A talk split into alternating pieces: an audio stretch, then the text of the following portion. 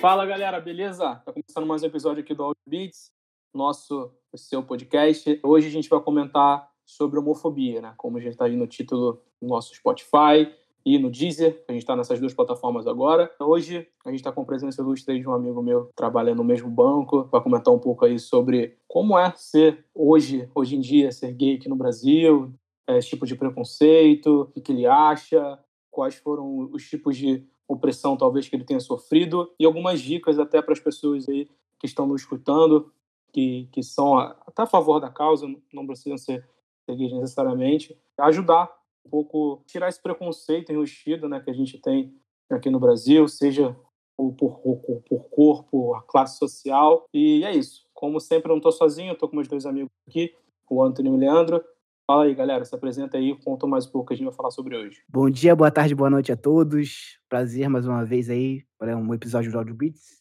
Me chamo Tony e hoje estamos aí para aprender um pouco mais sobre esse tema, né? Um convidado ilustre aí, especial, é amigo do João, e nós vamos aí debater esse tema e abordar alguns, alguns casos que as pessoas sofrem, né? As pessoas que são homossexuais sofrem nessa sociedade, né? Que nós temos muito preconceito, um preconceito realmente muito grande com as pessoas que são homossexuais. É, é isso. Deixo agora a palavra ao Leandro. Leandro, se apresente. E aí, galera, tudo bom?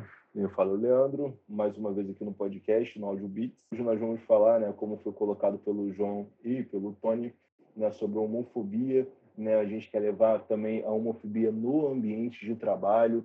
Né, nós, já, nós já sabemos o que acontece, nós temos notícias diárias né, sobre homofobia no meio social, no dia a dia das pessoas, mas a gente quer saber também no o que acontece no meio de trabalho, os tipos de repressões, piadinha que acontece, entendeu? Então nós trouxemos aqui um convidado, né, o Leonardo, quase meu xará, né? Por favor, Leonardo, por favor, fale um pouquinho sobre você, sobre sua trajetória, né? Me diz aí as coisas que, que você já passou, o que que você já os sapos que você já teve que engolir, né? Como é que foi a, a questão da sua ascensão contra esse mal, esse preconceito, né? Que você que você pode ter vindo a, a sofrer aí na sua vida, né? Como é que você fez para poder combater isso? Porque eu, eu, eu, eu não sei, eu não faço ideia o que, que você pode ter passado, mas eu tenho uma noção, eu tenho amigos, eu tenho, eu tenho irmão de consideração. Conta aí pra gente, cara. Conta, aí sobre trajetória, por favor. Bom dia, boa tarde, boa noite, né? Para quem está escutando a gente. Meu nome é Leonardo, Léo Edson, né? Para quem quiser conhecer melhor, dá uma olhada lá no Instagram. Queria primeiro agradecer o convite de vocês, né, para fazer parte desse bate-papo que tem um tema tão sensível que muitas vezes a gente às vezes não sabe como dar início ou como conversar sobre, então é um prazer ser convidado para ter esse tipo de conversa, esse bate-papo. Acho que o primeiro que a gente já precisa é quebrar o gelo, né? O que eu vejo muito quando algum cara hétero ou quando uma mulher hétero vai tratar desse assunto de forma mais séria, fica aquele passo atrás de como falar, de falar homossexual, falar gay, como ficaria legal. Então acho que. Caraca, né? Tu falou exatamente o que eu ia falar agora, Pô, cara. Realmente, Pô. cara, eu, eu, eu tava com essa dúvida mesmo, até porque né? O João sabe, eu, eu trabalhei como telemarketing, né? Uhum. E no, no, na empresa também tem muitos, tem muitos homossexuais. Eu fiquei amigo de alguns, né? E eles se e eles se chamavam de viados, de bichinhas. E eu meio, eu ficava meio sem graça, cara. Eu ficava tipo, cara, tu não acha isso tipo, meio forte pra falar, chamar outra pessoa? Então, viado... Assim, não. Aham. Uhum. Então, viado é meio que licença poética, entendeu? Só viado e sapatão pode chamar viado e sapatão de viado e sapatão. Mas eu acho que o termo, para mim, na minha opinião, né? Lembrando sempre que eu não sou um especialista uma voz de todo mundo, né? Então, uhum. tudo que eu disser ou falar vai ser com base na minha experiência, na minha opinião pessoal, que eu espero que seja a representação do que muitas pessoas, né, na minha condição, pensam ou acham. Então, eu acho que homossexual fica um termo muito amplo, sabe? Como se você estivesse fazendo um discurso ou dando uma palestra. Então, acho que quando você está em uma conversa, você está tratando desse tema, gay é o mais é o termo mais apropriado de se chamar qualquer pessoa dentro disso. E é um termo que eu acho, eu nunca vi ninguém que ficasse ofendido sendo chamado sobre. Tem mas pessoas que ficam ofendidas a ser chamado de homossexual. Não, não que seja ofendida, mas na nossa, na gente que já tem esse entendimento, né, que algumas pessoas têm o pé atrás de como se referir ou como chamar, a gente meio que sabe que aquela pessoa ainda tá com uma barreira, com um gelo. Então, acho que para quebrar esse ah, gelo, entendi. gay é um, ter, é um termo mais do dia a dia também. Fulano é gay, você soube, você viu que fulano é gay, e eu acho que é mais fácil, né? Mas, mas isso, isso você só consegue só para homens e mulheres ou o, o pessoal trans também se enquadra nesse termo? Então, sobre o pessoal trans, eu não sei te afirmar, né? É, são uhum. pessoas, eu nunca tive um contato próximo com uma pessoa que pudesse me passar essa visão sobre, igual vocês estão tendo comigo agora, eu posso passar para vocês. Então, acho que se eu falar Entendi. como eles preferem ser chamados, acho que eu estaria meio que pecando, né? Então, eu vou ficar devendo essa para o próximo. Ah, beleza. Não, de boa. Uhum. E, cara, a gente tá. É só pra, só pra comentar um pouco que o Leandro, tipo, ele, ele falou, fez uma pergunta é, com vários subtópicos, vamos assim dizer. Pra gente começar o podcast, a gente. Seria interessante começar com uma, com uma pergunta que a gente tá, tava, tá conversando. Como que foi? Como é que você descobriu que você era gay? Você sempre soube que você era gay? Consequentemente, como foi contar para os seus pais? Tiveram uma, uma resposta positiva ou não? É, fazendo um apanhado, né, rápido para vocês, eu venho de uma família evangélica, evangélica mesmo, tipo, crente da Assembleia, então a uhum. gente tem uma certa dificuldade por conta disso, né? Vocês já uhum. devem imaginar. Mas é uma coisa que tanto eu quanto todos os meus amigos, é, não é uma coisa que a gente sempre soube. Desde criança você sabe, você sente aquilo. Eu acho que existe um outro processo que não é o processo onde você passa a saber, mas sim o processo onde você passa a aceitar aquilo, que é quando hum, você hum. tem, passa a ter uma consciência do que você é, do que você gosta, e aí óbvio que existem outras diversas vertentes, né? Como que você vai se posicionar para as pessoas, como que você vai expor isso, como que isso vai afetar a sua personalidade como um todo. Eu acho que hoje nós já passamos daquele momento em que as pessoas acham que ser gay é a principal característica do indivíduo. Tipo, uhum. o indivíduo é gay e ponto. Enquanto uhum. não, sabe? Ser gay é apenas mais um dos traços que aquela pessoa tem diversos outros na personalidade dela, assim como todo mundo. Sim. Entendi. Uhum. Mas você, você passou por algum momento de. É... Eu já ouvi histórias, né, de pessoas assim, quando, quando começa, a, a criança tipo, entra na fase da, da puberdade, começa a se descobrir, é, uhum. e, e, a pessoa olha assim, tipo, e fala: Não acredito que isso está acontecendo comigo, eu não acredito que eu, que eu sou gay. E você já passou por esse tipo de negação, sabe? Desse, é, eu tive um amigo lá no, no, no, telemarketing, na época que eu trabalhava, eu conversava isso com ele, e ele, é, ele também veio de uma família evangélica.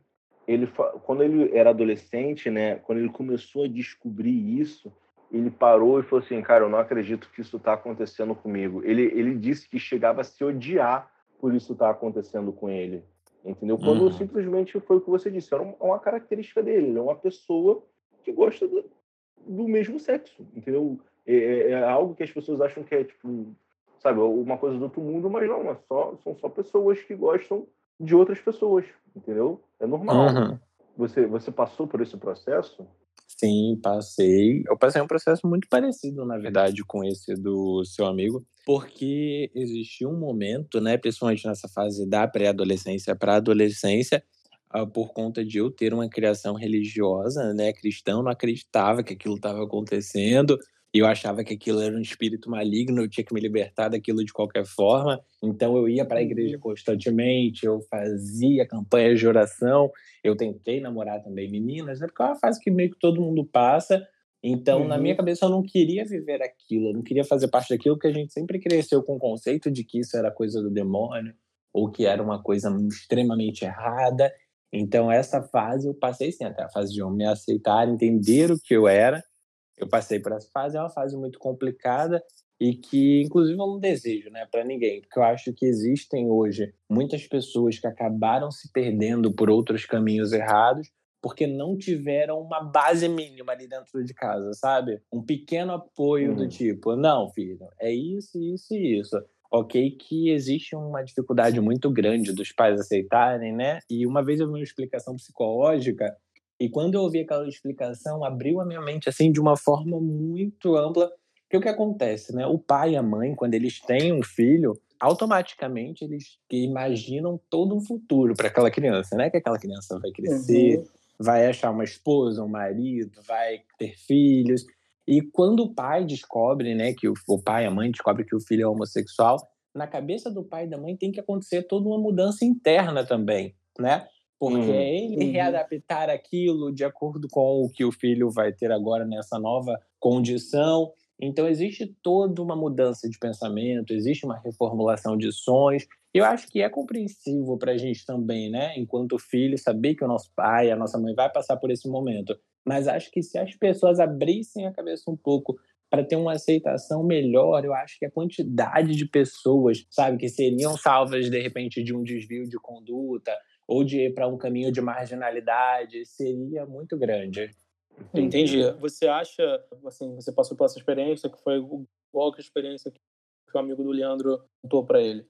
Você, uhum. você acha isso normal, assim, de, de, de todo mundo que é gay ter esse tipo de experiência? Tipo, já são praticamente ou duas pessoas distintas que têm esse tipo de experiência.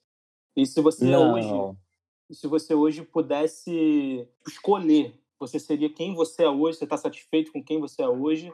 Ou você gostaria de, de dar heterossexual, uhum. no caso? Entendi. Não, eu acho que não é algo que todo mundo passe. Eu acho que vai principalmente da família. Eu tenho amigos, por exemplo, que cresceram e desde adolescente, né, daquela fase infanto, infanto-juvenil, já eram assumidamente gays, porque era algo que a família tratou com muita naturalidade. Então, eu uhum. acho que é uhum. algo que vai variar de família, de criação, assim como tudo na vida. E eu também acho que, para responder a segunda pergunta que você fez, talvez eu não seja a régua, sabe? Porque hoje eu sou uma pessoa extremamente feliz e realizada com a pessoa que eu sou hoje. Então, se eu uhum. pudesse mudar qualquer coisa, Inclusive, a minha sexualidade é algo que eu jamais mudaria porque é parte de quem eu sou. E eu gosto muito de quem eu me tornei. Sabe, eu consegui me tornar uhum. uma pessoa bem sucedida para o que eu decidi fazer, uma pessoa bem resolvida comigo mesma. E hoje, pelo que eu vejo, pelo que as pessoas veem de mim, eu acabei me tornando uma inspiração para elas, do tipo, pô, se ele foi lá, conseguiu e fez, eu também consigo independente da orientação sexual, independente de onde elas saíram ou do que elas fizeram na vida, todo mundo tem essa chance. Eu acho que hoje ter essa visibilidade como referência, nem que seja para o meu nicho de família, de conhecidos, de amigos, já é uma vitória muito grande. E você, é, é, esse, esse ponto que você pôde, você inspiração é, para outras pessoas. Você acha uhum. isso interessante de ter é, pessoas gays na mídia, assim, sendo, sei lá, é, políticos, músicos, etc. Você acha isso claro. interessante para você se sentir melhor ou não? Ah. Claro, a gente precisa ter representatividade, né? Eu acho que você não entende o conceito de representatividade até você fazer parte de um grupo de minorias. Eu acho uhum. que existem coisas mínimas, tipo você colocar a comercialização uma linha de bonecas Barbie, onde você tem Barbies negras, onde você tem Barbies gordas, Barbies deficientes, porque aquelas pessoas vão se sentir incluídas, sabe? Uhum. Diferente de antigamente, que a gente tinha uma vinculação, uma propagação muito grande da famosa tradicional, família tradicional, onde tinha o esposo, a esposa, dois filhos lindos e tudo bem. Eu acho que não, uhum. nós precisamos ver pessoas gays ocupando o cenário musical, ocupando o cenário político. Nós precisamos ter negros à frente de grandes empresas. Então, acho que isso é importante para que aquela criança, para aquele adolescente que está em um desenvolvimento da personalidade dela, se veja naquelas pessoas e saiba que existe espaço para ela na sociedade como um todo. E não aquela visão de tipo, pô, não tem ninguém, será que eu vou conseguir? Porque só isso já se torna sufocante para alguém que pretende fazer ou pretende ter alguma coisa. E você acha que hoje está mais fácil a pessoa se assumir a, a, a, ser gay do que há, sei lá, 10 anos atrás? Isso que eu ia perguntar então, agora. Então, eu acho que é um, um processo muito individual, sabe, gente? Cada um tem o seu momento. Tanto que, como eu falei, eu tenho amigos que desde pequenos são assumidamente gays, e eu tenho amigos uhum. que têm 40, 40 e poucos anos e não tiveram esse processo ainda de contar para as pessoas. O termo, por exemplo, se assumir, eu acho muito pesado, Porque tecnicamente uhum. você está apenas contando para as pessoas algo que às vezes as pessoas já até sabem. Então, o termo assumir, eu acho que passa na frase um efeito de eu estou fazendo algo errado e tenho que falar isso para as pessoas logo. Uhum, entendi. Uhum, então, uhum. como é um processo muito individual, eu acho que hoje possa ser mais fácil, né? Porque nós temos muita informação, nós temos filmes, nós temos novelas abordando o tema, nós temos diversos estudos, é, nós temos a internet como uma fonte de informação riquíssima. Então, as pessoas hoje em dia elas têm um nível de instrução maior. Então, por conta disso, possa ser que a aceitação seja mais fácil, mas é um processo muito individual, sabe? Até o indivíduo chegar e poder expor aquela verdade dele ou expor aquilo que ele faz depende de várias coisas. Depende da família, do meio social, do meio profissional, depende de tantas coisas que é difícil você falar se é mais fácil, se é mais difícil, sabe? Uhum. Mas essa, é... essa, essa, é só, só um chatinho, só para complementar essa, essa palavra que eu falei, assumir, qual seria o termo correto, assim, de falar? Então, o termo correto, entre aspas, né, que é usual que as pessoas usam, é assumir. Mas é um uhum. termo contar. Você já contou para sua família, você já contou para seus amigos, porque eu, particularmente, nunca gostei desse termo assumir.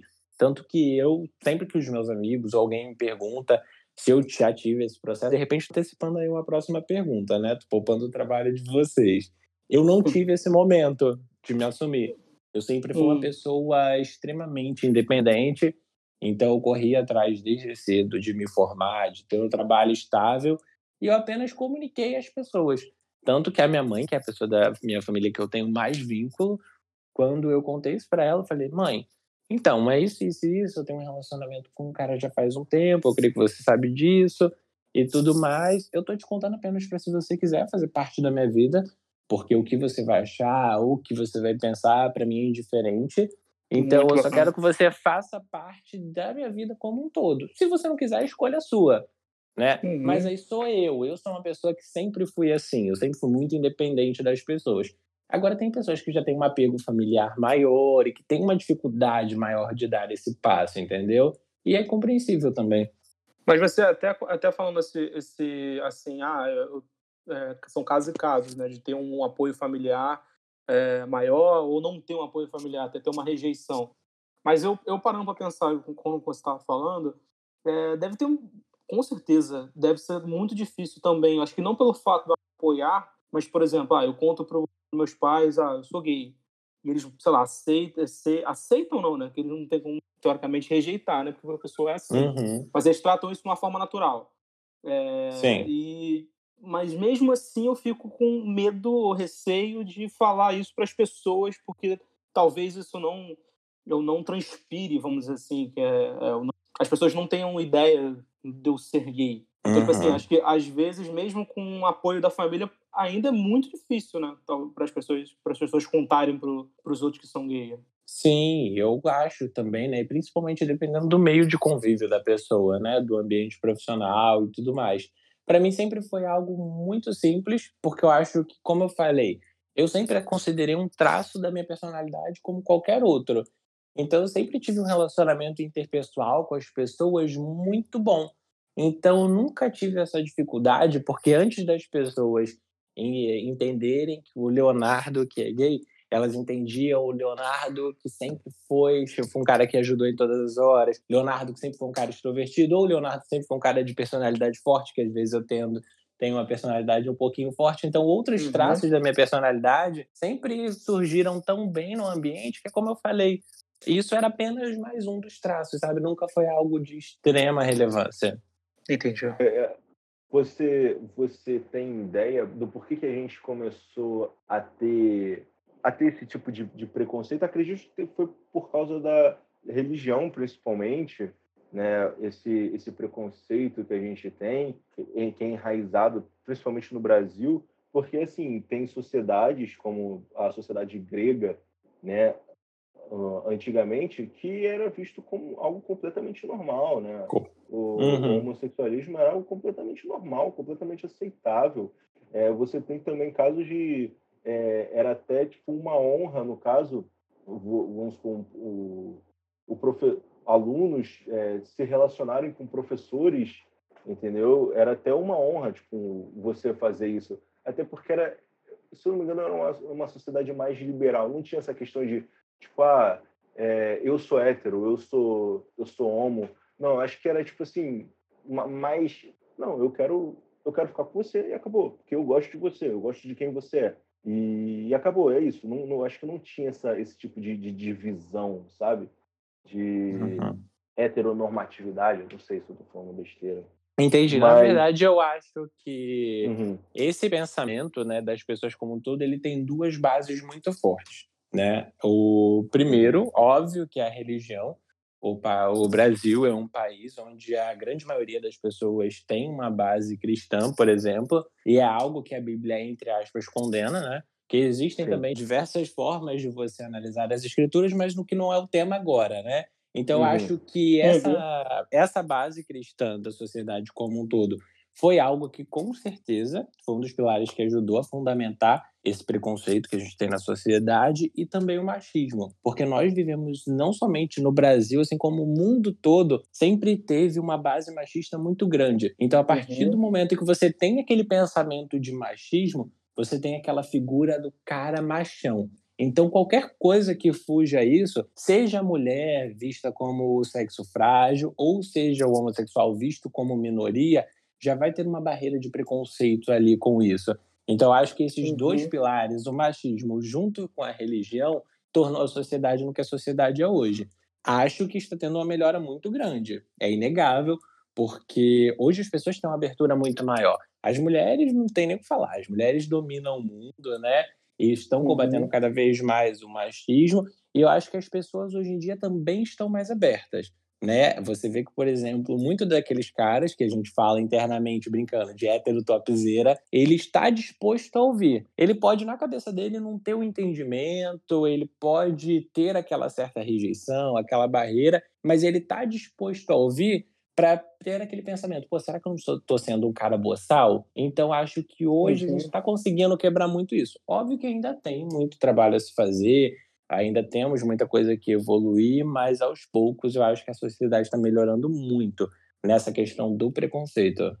E, uhum. Tony, tu tinha uma pergunta para fazer, não? Tem algumas, né? Mas é, o interessante é se você já foi, como é que eu vou explicar? Excluído por, por ser gay de, de algum grupo social ou de algum meio assim social.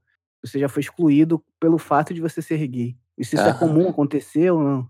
Então, Tony, mais uma vez eu vou reforçar de que eu não sou comparativo, porque por incrível que pareça, é, eu nunca senti uma exclusão muito grande. Não sei se é porque eu sempre tive uma personalidade muito dominante, eu sempre fui aquele cara que lidera o rolê ou algo do tipo. Uhum. Mas essa exclusão, por incrível que pareça, eu só senti, né, muito no início, quando eu era adolescente, que eu ainda frequentava a igreja. Na igreja uhum. há uma exclusão uhum. e uma acepção muito grande. Então acho que uhum. foi o único momento onde eu me senti excluído, rejeitado por conta disso. Agora, de resto, eu posso me considerar um cara assim extremamente privilegiado, sabe? Não sei se foram os ciclos de que eu convivi ou as pessoas com quais eu tinha contato, mas eu depois de maduro, eu nunca tive esse sentimento de rejeição, entendeu? Como se as pessoas estivessem me rejeitando por conta disso.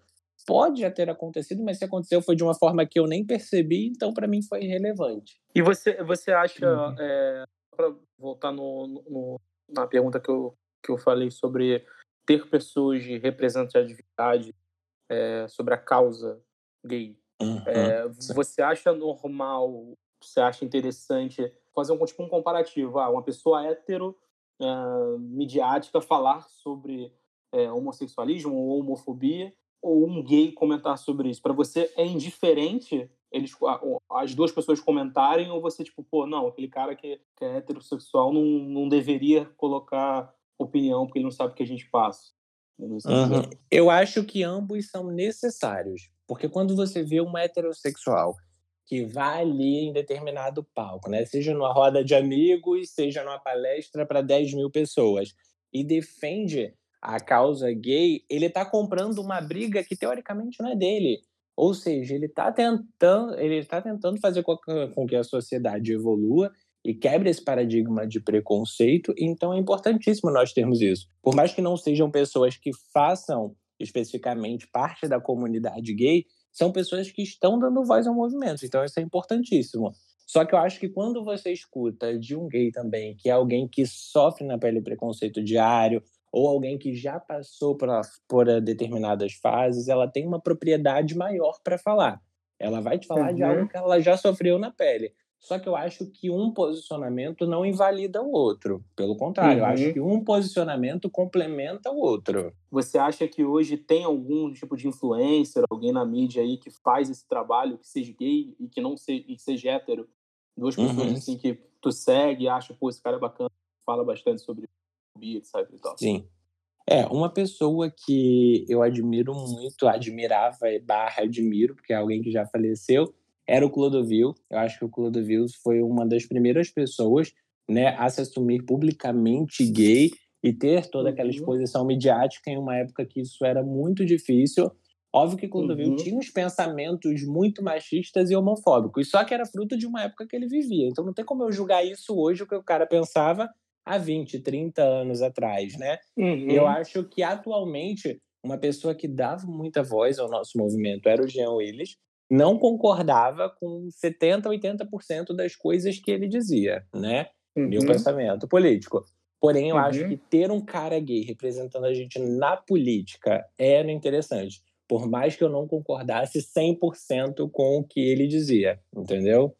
Na verdade, eu concordava bem pouco, só que é o que nós falamos anteriormente. A representatividade ter alguém ali que represente a sua causa é algo importante. É, assim, como se assim, basta ter alguém que seja realmente gay, para nós já é uma vitória, assim dizer. Sim, é... exatamente, mas não que eu vá bater palma para tudo que ele fala, porque eu não vou bater não, palma para coisas que eu não uhum. concordo.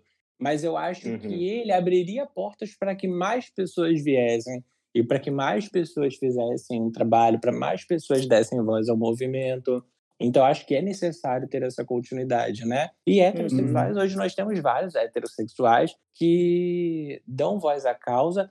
Pode ser muito por conta do famoso pink money, né? Que é aquela uhum. mídia do público gay, que nós sabemos que o público gay hoje tem uma relevância muito grande no mercado. É um uhum. mercado que consome muito, consome muita mídia, consome muita internet e, consequentemente, divulga e vai fazendo aquela, aquela roda do mercado do mercado como um todo. Mas eu acho que nós temos pessoas héteros que hoje defendam a causa, como tem Preta Gil, Ivete Sangalo, Vanessa Camargo e muitos outros, eu acho que também é muito importante, né? Porque são pessoas que têm voz para um público que vai além do nosso público, né? Que entram na, nas pessoas como um todo. E óbvio que eu não posso deixar de citar uma pessoa que hoje faz muita diferença para mim no movimento, que é a Pablo Vittar. A Pablo Vittar, uhum. eu acho que uhum. ela mudou toda a forma como as pessoas conversavam com isso, sabe? É você sentar uhum. na sua mesa no domingo e falar sobre uma drag, uma coisa que antigamente era impossível. As pessoas, na verdade, nem sabiam muito bem o que era drag, fora as pessoas do meio, né? E drag é, é uma pessoa, é um homem que você vai. Drag é um homem, é um gay que gosta da arte drag, que é a arte de se montar de mulher. Então é uma coisa diferente. E existem, e existe a nível de curiosidade, claro, existe até alguns caras que são héteros e que curtem uhum. a arte drag e se montam, entendeu? Uhum, uhum. Mas é, fora isso, sim, eu acho que existem outras pessoas também. Paulo Gustavo, que levou para o cinema para milhões de pessoas de uma forma super sucinta, uhum. super tranquila, clara, entendeu? A mensagem. Então, existem tantas pessoas que hoje fazem parte desse movimento e dessa mensagem que não tem nem como você detalhar, né?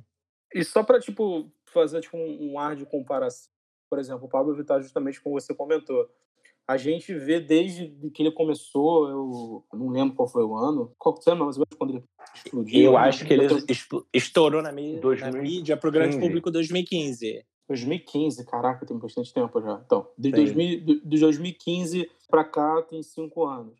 A gente vê, basicamente, naquela época, bastante é, repertório que ele foi para muitos programas de TV, etc e tal. Muita gente reclamava não gostava de ter uma pessoa como ele num, num, programa de TV, por achar que é, que é algo de outro mundo, que crianças não podem ver isso, aquilo.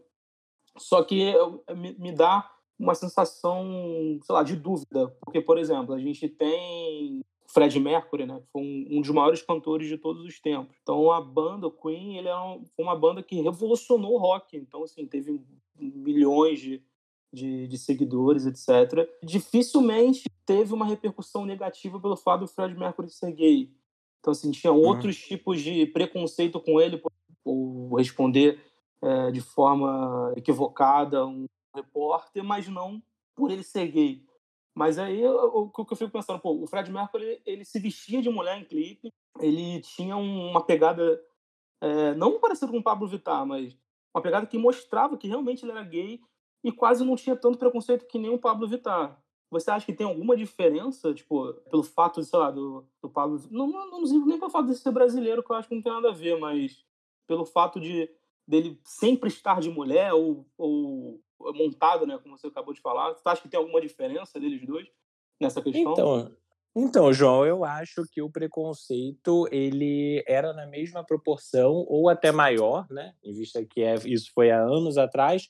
Só que hoje em dia a gente tem um grande diferencial que todo mundo tem poder de fala. Então as pessoas hoje elas externam muito mais a opinião delas seja sobre determinado artista ou determinado assunto. Então a gente consegue ver a proporção que aquilo está tomando, entendeu? A gente consegue ver o preconceito das pessoas, a gente consegue ver as pessoas que aprovam e desaprovam, porque hoje uhum. na internet todo mundo vê tudo e todo mundo quer ter uma opinião sobre tudo. Então eu acho que essa diferença é somente na exposição da opinião. Hoje em dia as pessoas têm uma visibilidade para falar muito grande, falar para o seu nicho, para os seus amigos, para o seu público. E antigamente as pessoas não tinham essa facilidade. Então acho uhum. que essa é a grande diferença entre o que você viu que o Fred Mercury sofreu na época dele e o que você viu que o Pablo Vittar sofreu na época dela agora. Óbvio que tem o fator de ser algo diferente. E o diferente incomoda.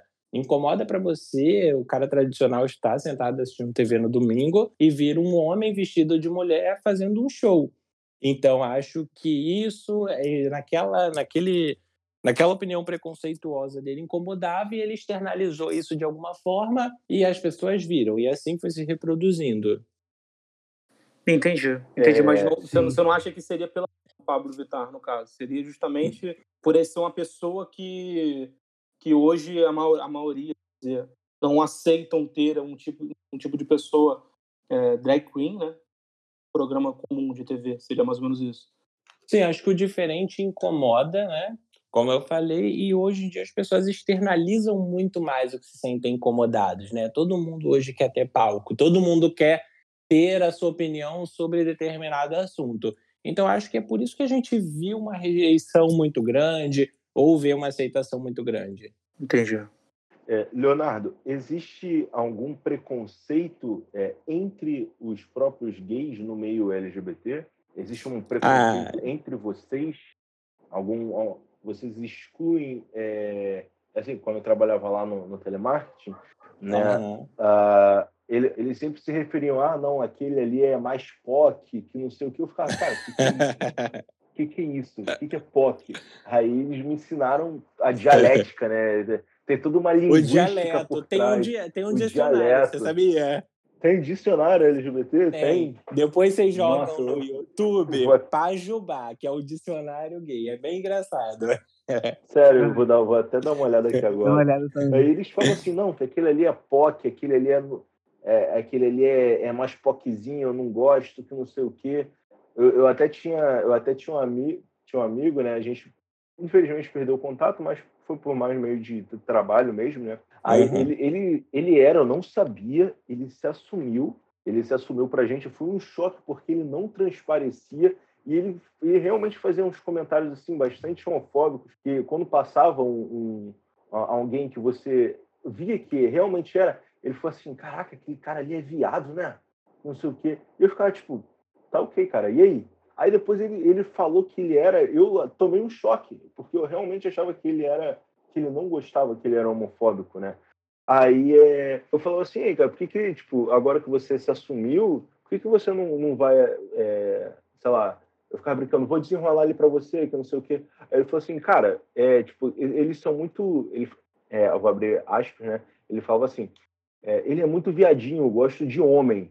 Uhum. ele, ele falou assim, que ele não gosta ele não gosta mais da, tipo, dos gays POCs, no caso, né? Realmente uhum. tem esse preconceito no meio, você sabe me dizer? Uhum. Então, acho que quando a gente fala ah, esse preconceito no próprio meio, acho que a gente está, na verdade, só embasando o preconceito que a gente já sofre de forma externa e que não há necessidade de a gente sofrer de forma interna. O que existem, uhum. né? Como vou falar assim, são, sei lá, subtribos, são tribos, ah, mas é a mesma coisa que existe no convívio hétero. Você, por exemplo, é, sei lá, tem os caras que gostam de rock, tem os caras que gostam de axé, tem os caras que curtem academia, tem os caras que são mais sedentários. São perfis de pessoas. Mesma coisa no, no, na comunidade gay. São perfis de pessoas, sabe? Uns externos são mais afeminados, uns gostam de se vestir com peças femininas, uns são mais contidos, gostam de se vestir de forma masculina, mas eu não creio que seja um preconceito. Mas é como se fosse uma divisão natural de acordo com afinidades, entendeu? Entendi. Legal. É, porque ele, ele, ele falava essas coisas assim, eu, eu ficava, nossa, tipo, tem um preconceito entre eles é. mesmo. É porque vai ver na cabeça dele, ele ainda estava se desfazendo daquela bagagem preconceituosa que ele mesmo uhum. já carregava, né? Então é o processo individual do cara, é aguardar até ele ter as experiências dele, montar, formar a opinião dele sobre, mas eu acho que não chega a ser um preconceito. Eu acho que quando, por exemplo, eu sou gay, taxo como um preconceito dentro da própria comunidade gay, eu estou fomentando algo que é desnecessário, sabe? Como se fosse quando, quando você inflama uma guerra entre mulheres, tipo, a fulana é mais bonita que a fulana. Então é uma coisa desnecessária, sabe? São perfis, são pessoas que são diferentes, isso é normal. Sim, sim. Entendi. É, então, eu, eu não sei porque caiu, né? A, a minha internet está um pouquinho ruim, mas é, no, meio, no meio de trabalho, você já sofreu alguma coisa? Uhum. Então, cara, eu me considero uma pessoa extremamente privilegiada, já falei isso e repito, porque apesar de eu trabalhar em uma instituição extremamente tradicional, eu nunca uhum. senti um preconceito em relação à minha sexualidade, sabe? Muito pelo contrário, eu Entendi. sempre me senti super querido, abraçado pelas pessoas. Eu tive uma ascensão rápida, todos os passos que eu planejei profissionalmente se concretizaram dentro do tempo que eu planejei, ou até mesmo em um tempo mais curto. Então eu nunca senti um preconceito das pessoas, eu sempre me senti muito bem recebido. E eu vi que tiver, tinha algumas pessoas que tinham uma certa dificuldade em tratar desse assunto, ou que tinham dúvidas, como as que vocês têm, a gente está batendo esse papo aqui agora. E eles recorriam a mim como forma de informá-los sobre, sabe? De ter um bate-papo mais aberto, de eu poder orientá-los em relação a isso. Eu acho isso muito legal, né? Porque, de certa forma, eu estava contribuindo para que aquela pessoa fosse uma pessoa melhor para a sociedade como um todo, né? Então, eu nunca senti um preconceito, sim. nunca me senti excluído. E eu acho que isso é algo que me. Acho que isso corrobora também, né? Com o fato de eu ser uma pessoa extremamente feliz, porque eu sempre pude mostrar a minha, a minha personalidade para as pessoas. Então, acho que as, os outros traços da minha personalidade se apresentam antes disso, sabe?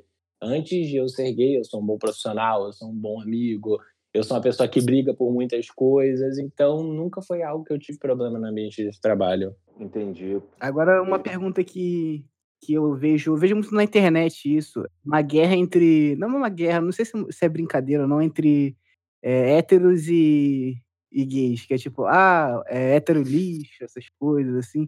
É, com, a que você se, se refere esse termo, hétero lixo? É, tipo, tem um grupo específico, específico de héteros que vocês chamam de hétero lixo? O que seria um hétero lixo, assim? Ah, eleitor de Bolsonaro? Mentira, tô brincando. não, não. tô brincando, verdade, eu tô brincando. então, na verdade, essa discussão se tornou até meio que uma forma engraçada, né? Uma piada de um meme. Sai hétero, ou boy escroto, coisas do tipo, né? Só que eu acho que não mais é uma guerra, sabe? É o que eu te falei, uhum. hoje em dia as pessoas, todas, todo mundo quer ter voz todo mundo quer ser visto, Sim. todo mundo quer impor a sua verdade. Então existem pessoas, né, que ao impor essa verdade não percebem que estão sendo preconceituosas, né? Quando, por exemplo, você tem uma fala, ah, eu acho que dois homens eles podem viver juntos, mas eles não podem se casar porque isso é um atentado à família. Ou eu não acho certo duas crianças verem dois homens se beijando num shopping. Isso sim são frases preconceituosas, são frases homofóbicas. Uhum. Mas que a uhum. pessoa que está externalizando isso não necessariamente ela sabe. Na cabeça dela, isso é a opinião dela, só que ela não percebe que a opinião dela, na verdade, é um preconceito. Então, acho que por conta das pessoas terem uma opinião sobre tudo, acabou meio que inflamando essa briga, né? Porque a partir do momento que você quer ter voz para expressar a sua opinião, se eu achar que a sua opinião é preconceituosa, eu também vou querer externalizar que eu acho aquilo preconceituoso. E aí onde dá o choque, entendeu? Porque todo mundo quer expor a sua verdade, a sua realidade, então acaba tendo isso. Só que na minha cabeça é uma divisão que nem deveria existir, sabe?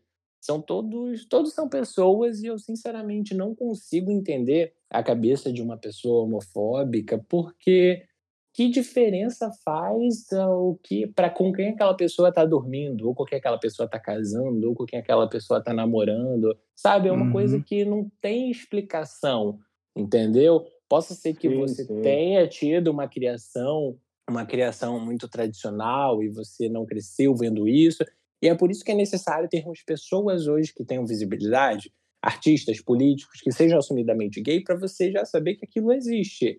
Entendeu? Porque a partir desse momento, você vai saber o que você gosta. Eu, João, eu, Sim. Leandro, sou heterossexual.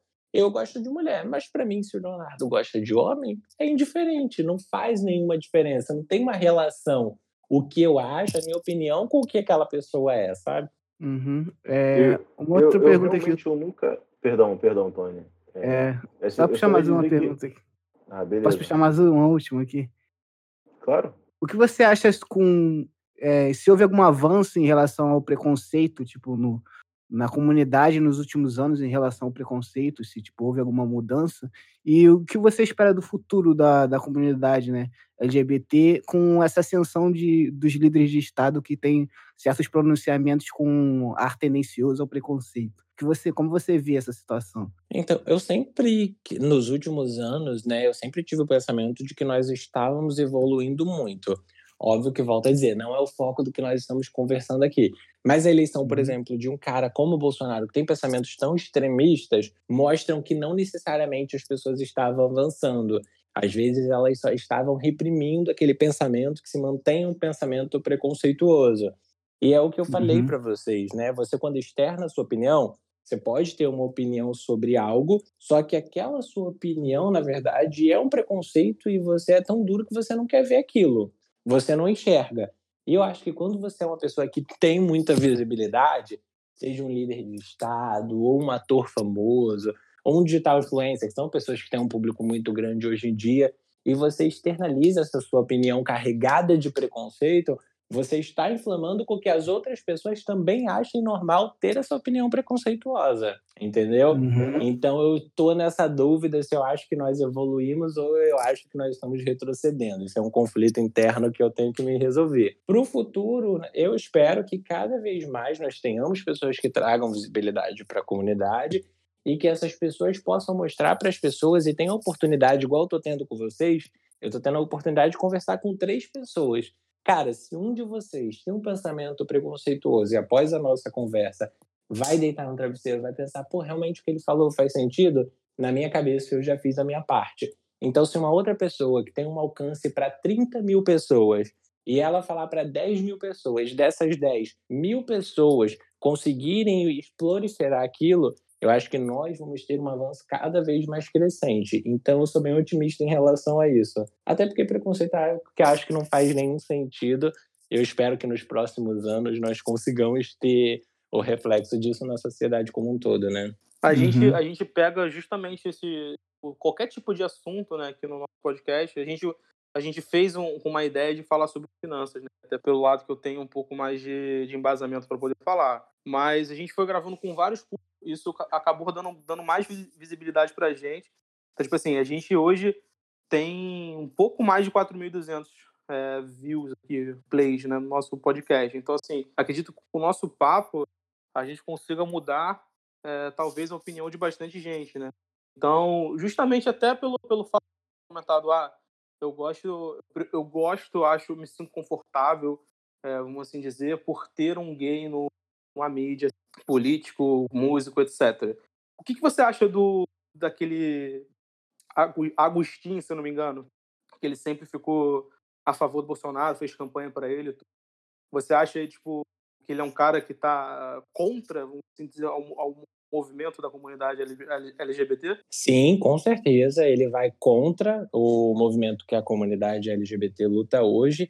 E eu acho que na, nesse caso em específico, é o caso de uma pessoa que está enxergando o mundo sob o ponto de vista do próprio umbigo, sabe? Porque se você vive numa bolha, por mais que o mundo seja extremamente preconceituoso, dentro da sua bolha nada acontece. Só que você uhum. tem que uhum. saber que fora daquela bolha existem diversas pessoas que estão sofrendo preconceito no dia a dia, existem diversas pessoas que são agredidas e mortas por conta simplesmente de um traço da personalidade delas, que é a sexualidade. Então, beleza, ele apoiar o pensamento de um cara totalmente homofóbico, machista, ok, na bolha dele não vai fazer diferença. Muito pelo contrário, ele vai atrair um público muito grande que são pessoas que se identificam com isso, e são pessoas que, têm, que isso é um público muito grande. Só que o reflexo do que ele fala pro cara, pro gay de 15 anos que está crescendo em uma comunidade do Rio e vai uhum. sofrer o preconceito vinda de uma pessoa que foi impactada por essa pessoa que ele apoia, sabe? É muito duro. Então acho que as pessoas têm que passar a enxergar as coisas fora desse, desse dessa ótica, dessa ótica da minha realidade. É como eu falei para vocês, eu sou privilegiado por conta disso. Eu nunca sofri um preconceito no ambiente de trabalho, mas eu sei que existem diversas pessoas que sofrem com isso diariamente. Então, uhum. eu, quando vou expressar minha opinião pública, vou expressar minha opinião pública voltada somente para o que eu vivo. Se eu for uma pessoa que tem determinado de nível de alcance, óbvio que não. Acho que isso é de um nível de egoísmo e falta de empatia extrema. Entendi. Então, tipo, é, hoje a gente, além desse caso que você teve, você comentar, também tem que lidar como se fosse uma pessoa, cara, não sei a palavra, mas que quer ganhar dinheiro com isso, talvez, né? Porque sim, ele ficou bastante ah, com famoso. certeza, sim, com certeza. Porque se você não tinha um conhecimento tão grande e você expressa uma opinião polêmica que vai atrair público, com certeza, é muito caso de marketing. Eu sou formado em publicidade, então eu tenho um viés muito grande a achar que tudo tem marketing envolvido, né? Por exemplo, tem muitas pessoas que apoiam a causa quando é conveniente e quando não é conveniente já não expressam uma opinião pública. Então fica naquele meio termo ali e aí você fica, pô, será que estava apoiando a causa ou será que era só merchan, só VT? Então eu fico nesse entre a cruz e a espada. Mas com certeza, além de ser de estar expondo a opinião preconceituosa, mesmo um alto preconceito, que é o preconceito de alguém que vive a realidade da comunidade, foi também uma forma de atrair público, com certeza. Ele, assim, a gente, a gente, a gente consegue, tipo, como você falou, ah, eu, eu gosto de ter o João Willis na política, apesar de não concordar com 80% no que ele fala, mas eu acho interessante ter ele na política por ele ser um cara que, que passa... Que vai dar voz ao movimento, exatamente, porque após eles após ele virão outros e outros e outros que também defenderão o movimento, sabe?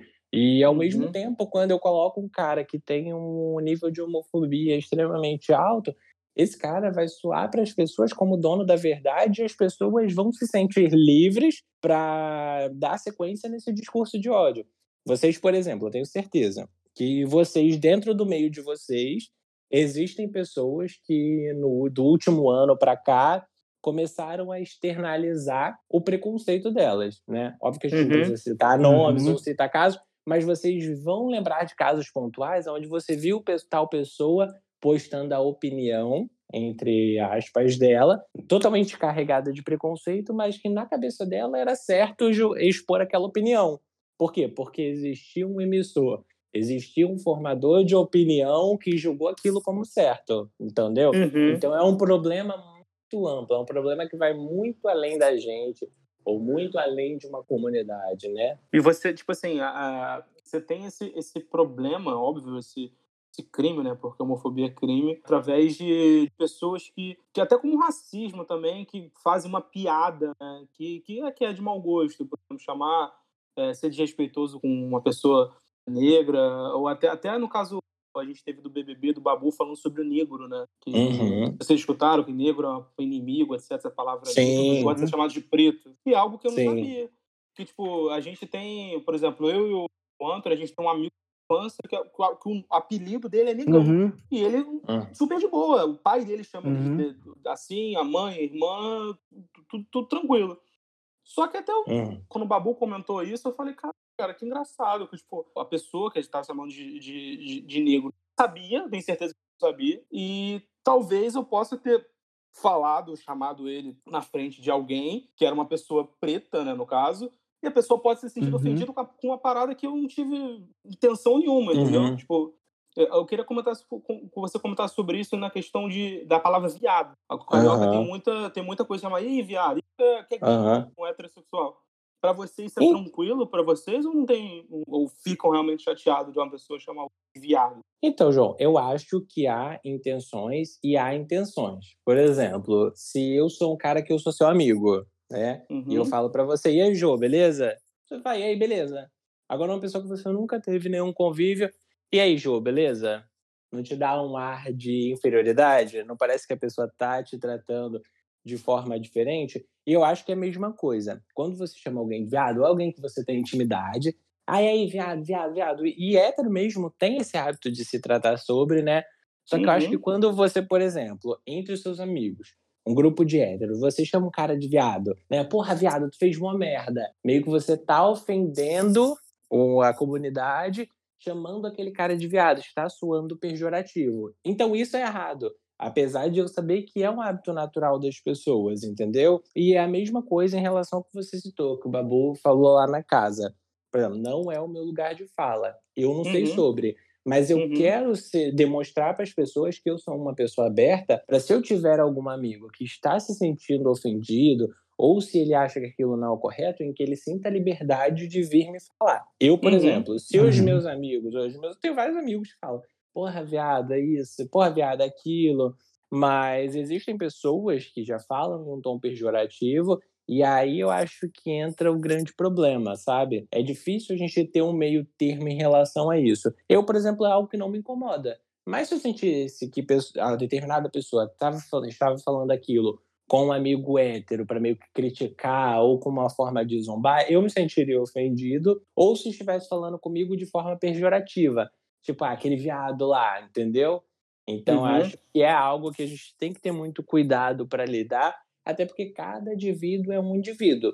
Eu, por exemplo, não sinto a vontade de chegar nos meus amigos que são negros e falar, pô, fulano é preto. Na minha cabeça, preto é pejorativo. Só que, Uhum. como eu falei, eu quero apenas mostrar uma pessoa aberta para que se eu chamar um amigo meu de negro e ele achar que não é o correto, onde ele possa vir me orientar, sabe? Até Uhum. como forma de me desconstruir mesmo, sabe? Ninguém é desconstruidão, ninguém é super pra frente ao ponto de saber tudo. Então eu quero que se em algum momento eu estiver reproduzindo um pensamento homofóbico, um pensamento machista, um pensamento racista, que as pessoas que se sentiram afetadas ou as pessoas que têm um nível de entendimento maior sintam-se à vontade de vir falar comigo, entendeu? Para isso Uhum. a gente ir evoluindo sempre. Eu acho que ninguém está 100% evoluído também, né? As coisas estão melhorando, estão mudando muito rápido e a gente tenta acompanhar isso, mas ao mesmo tempo é muita informação. Então é algo Assim, que vai aos uhum. poucos. E assim, é algo que, tipo, por exemplo, eu não fico. Eu posso ver. A gente vê no Twitter, né? Que eu acho que é a rede social que a gente tem mais tipos de discussão por qualquer coisa, né? é, hoje em dia.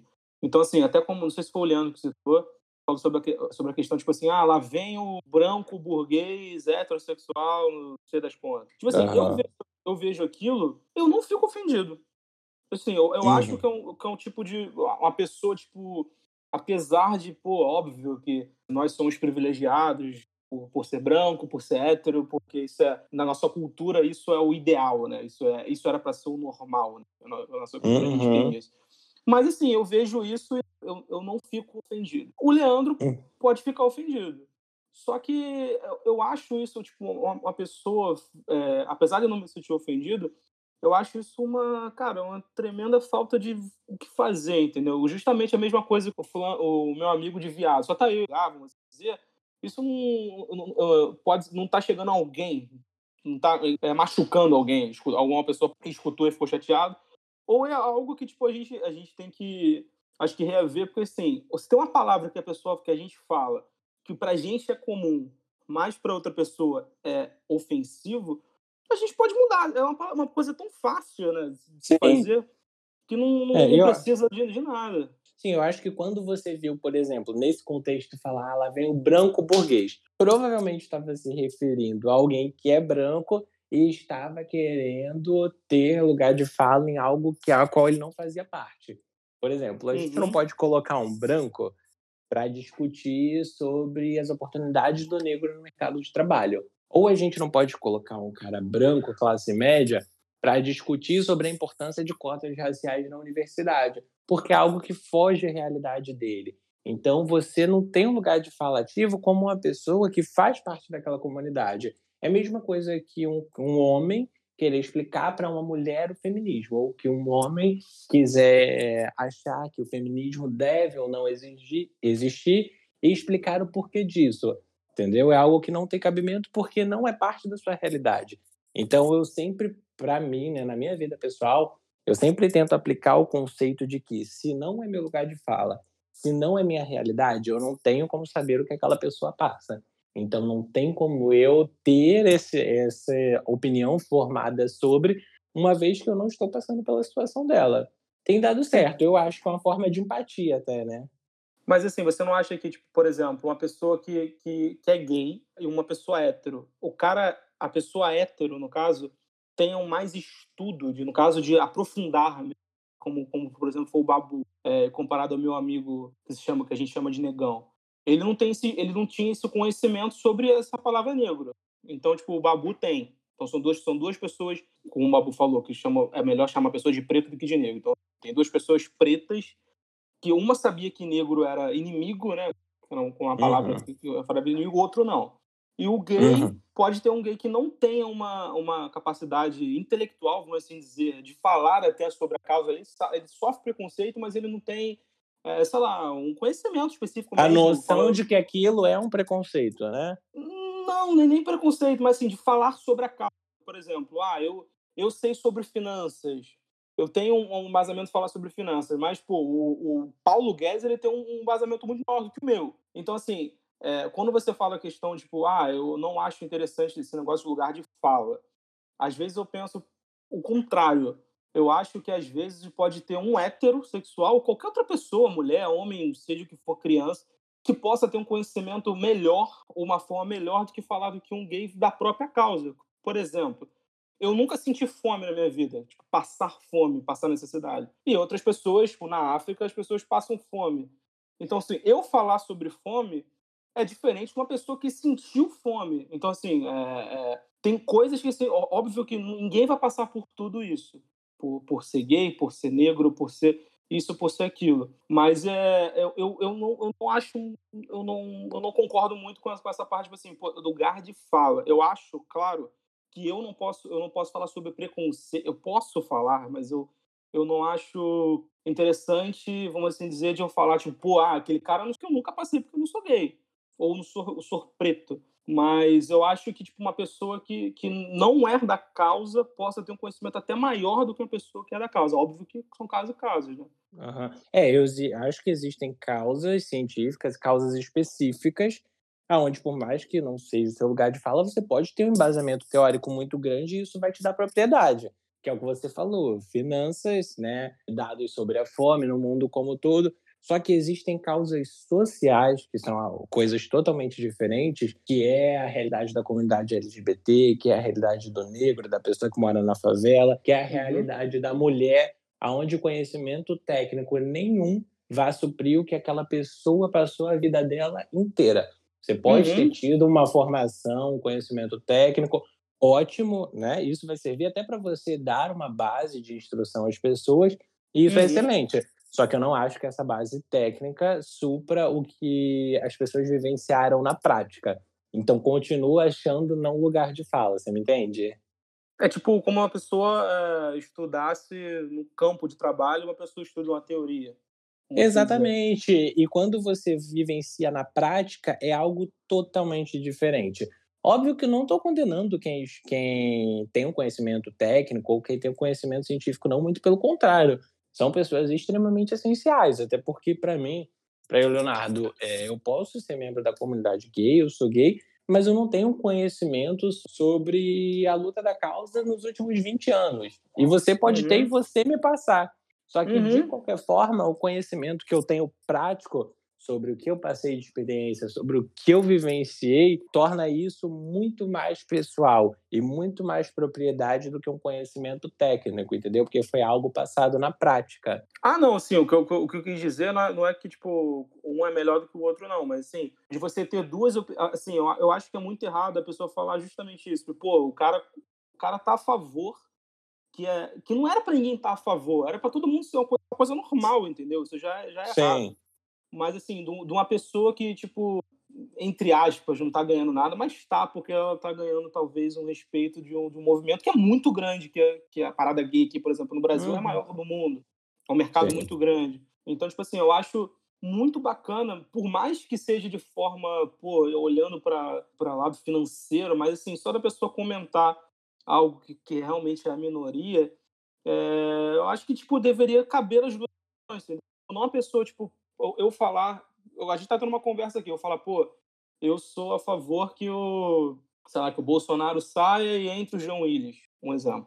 E você concordar comigo. Só que aí eu ponho isso no, numa rede social, eu tô conversando com outra pessoa que seja gay, ele fala, não, eu concordo com você, mas eu não acho interessante você falar porque não sabe o que a gente está vivendo, entendeu? Mas a gente, tipo assim, a gente está é. no mesmo, na mesma briga, entre aspas, uhum. porque eu não sou a pessoa. Mas assim, é uma parada tão, tipo, não, não valeria a pena se a pessoa falar porque a gente está uhum.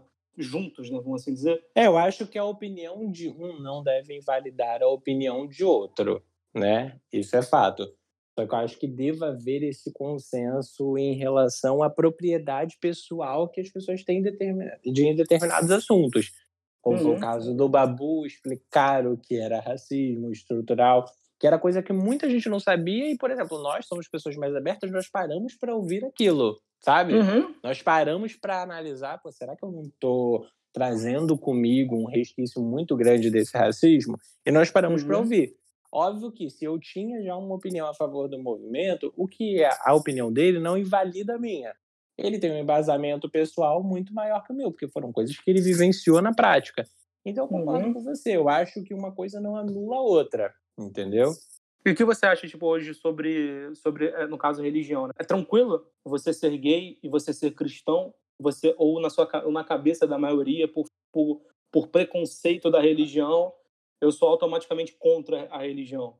Não, na religião há um extremo preconceito, tanto que você escuta da maioria dos gays de que onde eles mais sofreram preconceito foi justamente na religião, em uma igreja, em uma igreja evangélica principalmente, ou uhum. de pessoas da família que são evangélicas ou de evangélicos no modo geral.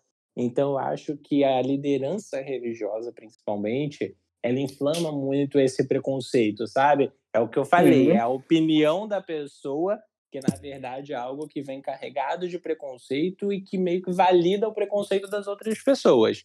Então é algo que eu acho que tem que mudar bastante. É, é tranquilo é você tipo para você ou sabe seu marido, seu, seu marido, você ser cristão ou você não é cristão ou você não acredita na religião? Então acho Como que, é que é sua... eu eu tenho um pensamento cristão, acredito muito em Deus, só que eu acho que servir a Deus e ter o conceito de religião são coisas totalmente diferentes.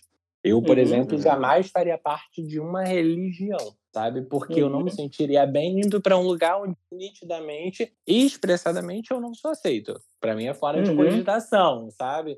Como se eu fizesse de tudo para ser aceito por aquilo, algo que foge completamente à minha linha de pensamento. Mas isso não invalida que eu creio em Deus, que eu creio em Deus, que eu ore nos meus momentos mais íntimos, e tudo mais, sabe? Eu acho que a gente tem que saber afastar o que é religião, né? O que é você frequentar uma igreja, frequentar cultos evangélicos e o que é a sua fé. São coisas totalmente diferentes. Mas hoje um, uma, um, um, você falou que nasceu sua família religiosa, evangélica, né? Sim. Então você frequentou bastante igreja. Sim. E você acha que hoje ou você acha ou não, né? Você sente que hoje a igreja te... você você não vai hoje à igreja por conta do preconceito? Sim, não, com certeza. Não frequento porque é um, algo nítido, onde existe um preconceito nítido e uma opinião preconceituosa embasada nas escrituras, e então acho que não há essa necessidade Para mim não é algo que seja um conflito, eu não vou viver batendo uhum. de frente, até para não me desgastar de forma pessoal. É algo que eu realmente não tenho paciência. Mas uhum. é algo uhum. que eu não frequento. E muito pelo contrário, eu acho que grande parte das pessoas que se afastaram são pessoas que sentiram na pele esse preconceito, entendeu? E não fizeram questão de continuar se expondo ali aquilo. Entendi. Tipo, por exemplo, é, justamente você comentou sobre religião. Você sabe, minha esposa é evangélica. Né? A uhum. família, parte da minha, da minha esposa é totalmente evangélica. E eu sofri muito preconceito por ir na, na igreja por fato de eu ter tatuagem. Uhum. Muitas pessoas, tipo, é algo que eu não frequento mais a igreja por conta disso. Uhum. E, tipo, a gente. É um, é um debate, assim, que eu acho que até para um podcast, mas a gente, assim, tem é, até passagens na Bíblia de, de, de, casos de pessoas gays, né? Na Bíblia, que as pessoas ocultam, né? Tatuagem também. Mas, assim, na minha opinião, hoje eu acho que a religião, no caso, igreja, hoje afasta mais as pessoas do que... Do que aproxima. Do que aproxima. Sim, exatamente. Eu também tenho a mesma opinião, sabe? Óbvio que é um assunto muito amplo, daria até um tema para o próximo podcast. Uhum. Mas a religião hoje, ela tem basicamente esse papel que você falou. Ela mais afasta as pessoas do que aproximam, sabe? Eu acho que aquele amar o próximo como a ti mesmo é muito teórico e pouco prático, sabe? A gente não se sente uhum. abraçado hoje pela religião mas é uma coisa que meio que você tem que ter maturidade para entender, né? Eu, por exemplo, tive a maturidade de entender que eu não ia ficar num lugar onde eu não fosse aceito, independente uhum. da minha crença em Deus. Eu creio em Deus, ponto, isso é a minha crença pessoal. Só que eu não me sujeitei a ficar naquele ambiente. Só que tem pessoas que vão achar que o preconceito desse ambiente é um reflexo de Deus, né? É como se Deus não as aceitasse de jeito nenhum. Então, isso pode causar uma confusão na cabeça de uma pessoa que às vezes já está com o psicológico comprometido, sabe? Então, acho que não é essa a função da igreja hoje. Mas você, você hoje é bem resolvido com isso? Tipo de questão? Sou extremamente você... bem resolvido. Pode até me convidar para o próximo, inclusive, quando for falar de religião, pode me chamar também.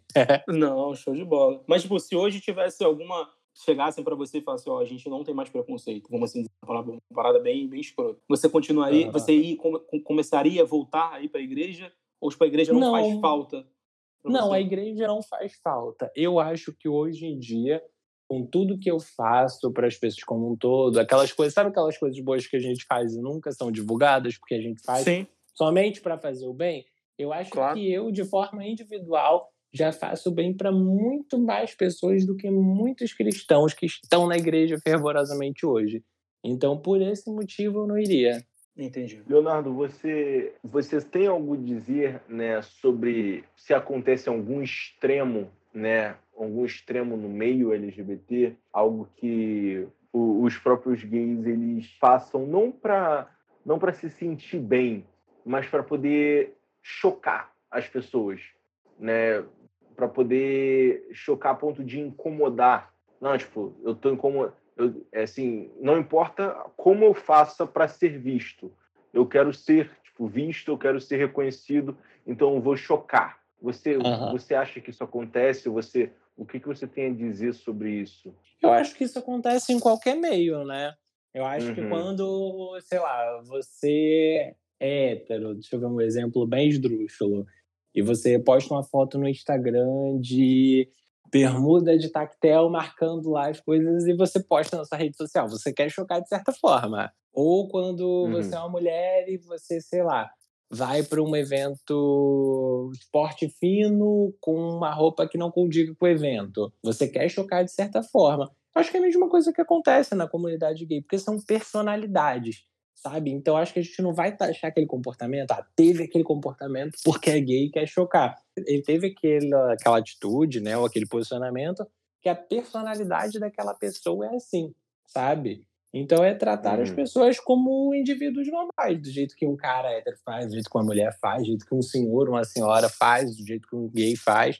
Então é um comportamento das pessoas, é um comportamento pessoal que não necessariamente tem uma ligação com a sexualidade dela. Entendi. É porque, assim, às vezes quando você faz algo para chocar, você acaba espantando mais as pessoas do que você gostaria que elas apoiassem. Se aproximassem. Né? Eu, eu, não, é isso. Eu lembro, eu lembro de um caso, né? Você, você lembra daquele, daquele, numa apresentação, acho que era o o Queer Museum, Museum Aham, lembro. Que as pessoas ficaram, ficaram horrorizadas, porque tinham umas coisas assim que realmente eram bastante obscenas e assim por, por estar por estar aberto ao público no caso assim para para criança se eu não me engano eu não, não, cheguei a pesquisar muito muito não porque assim pô, o João sabe a minha filosofia minha filosofia política de vida aí cara, eu não ligo para nada. Eu simplesmente, mano, não tá me. Não Melhor tá me prejudicando. não tá me prejudicando, eu não vou. Cara, eu não sou fiscal de nada. Né? Desde que essa pessoa não, não prejudique, eu não tenho nada para falar. Então, assim, é, mas eu, esse Quidmuzinho aí fez mó estardalhaço, junto com aquela atitude ridícula do Crivella, acho que foi no ano passado, sobre aquela quadrinho lá do, de dois heróis que, que se beijaram. Eu até fiz uhum. um texto sobre isso. Daquela da, da, da, da, Bienal do Livro. Da, né? Bienal do da Livro. Bienal do Livro, isso. Uhum.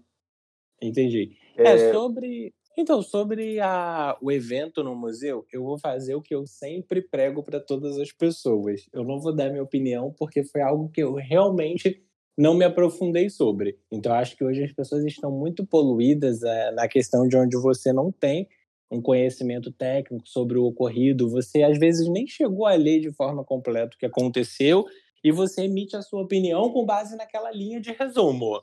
Então acho que isso é errado. Uhum. Por exemplo, se eu expressar minha opinião aqui agora, eu vou achar errado. Mas dentro do que eu vi, se era uma exposição onde tinha um aviso, né, sobre o conteúdo da exposição, o que, tá, o que estava sendo exibido ali, e as pessoas foram, as pessoas levaram seus filhos, cara, é uma responsabilidade das pessoas, sabe?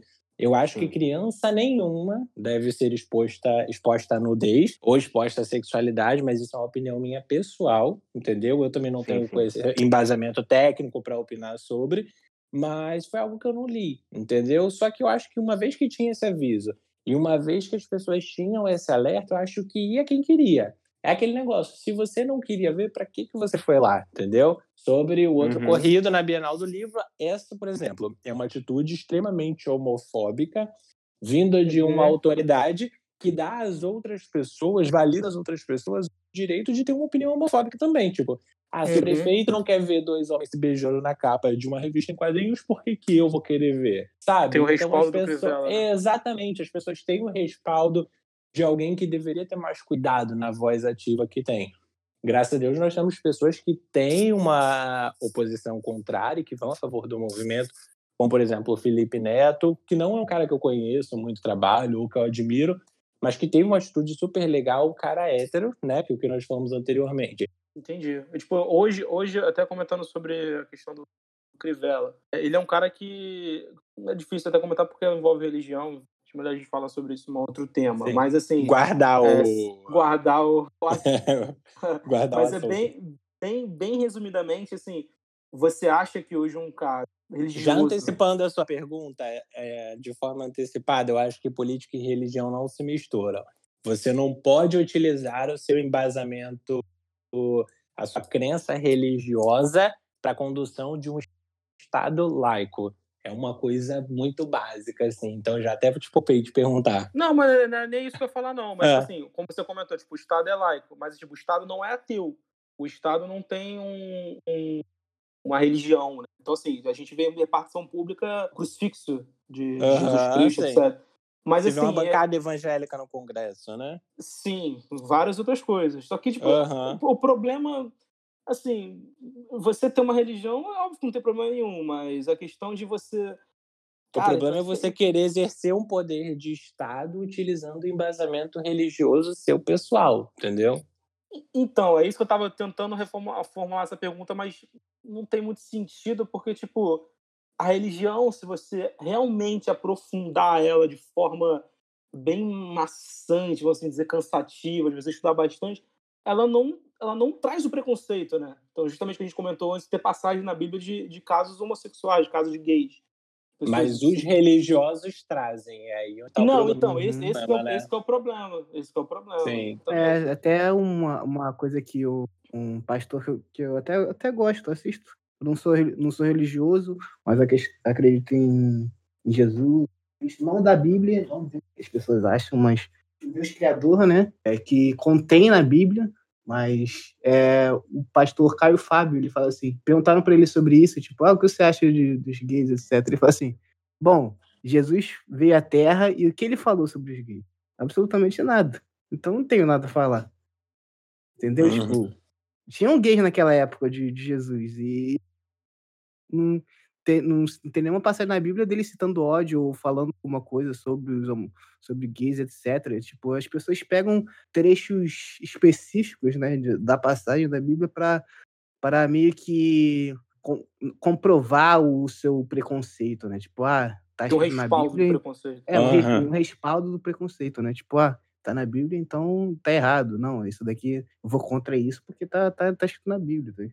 Eu acho é, isso pra... muito... E tem até uma frase que é meio engraçada, né? Que é uma piada, óbvio, que a gente usa, que eu acho que embasa bem isso que a gente comentou, que é Jesus é top, o que mata é a fanbase. E é mais ou menos isso, uhum. né? É, exatamente.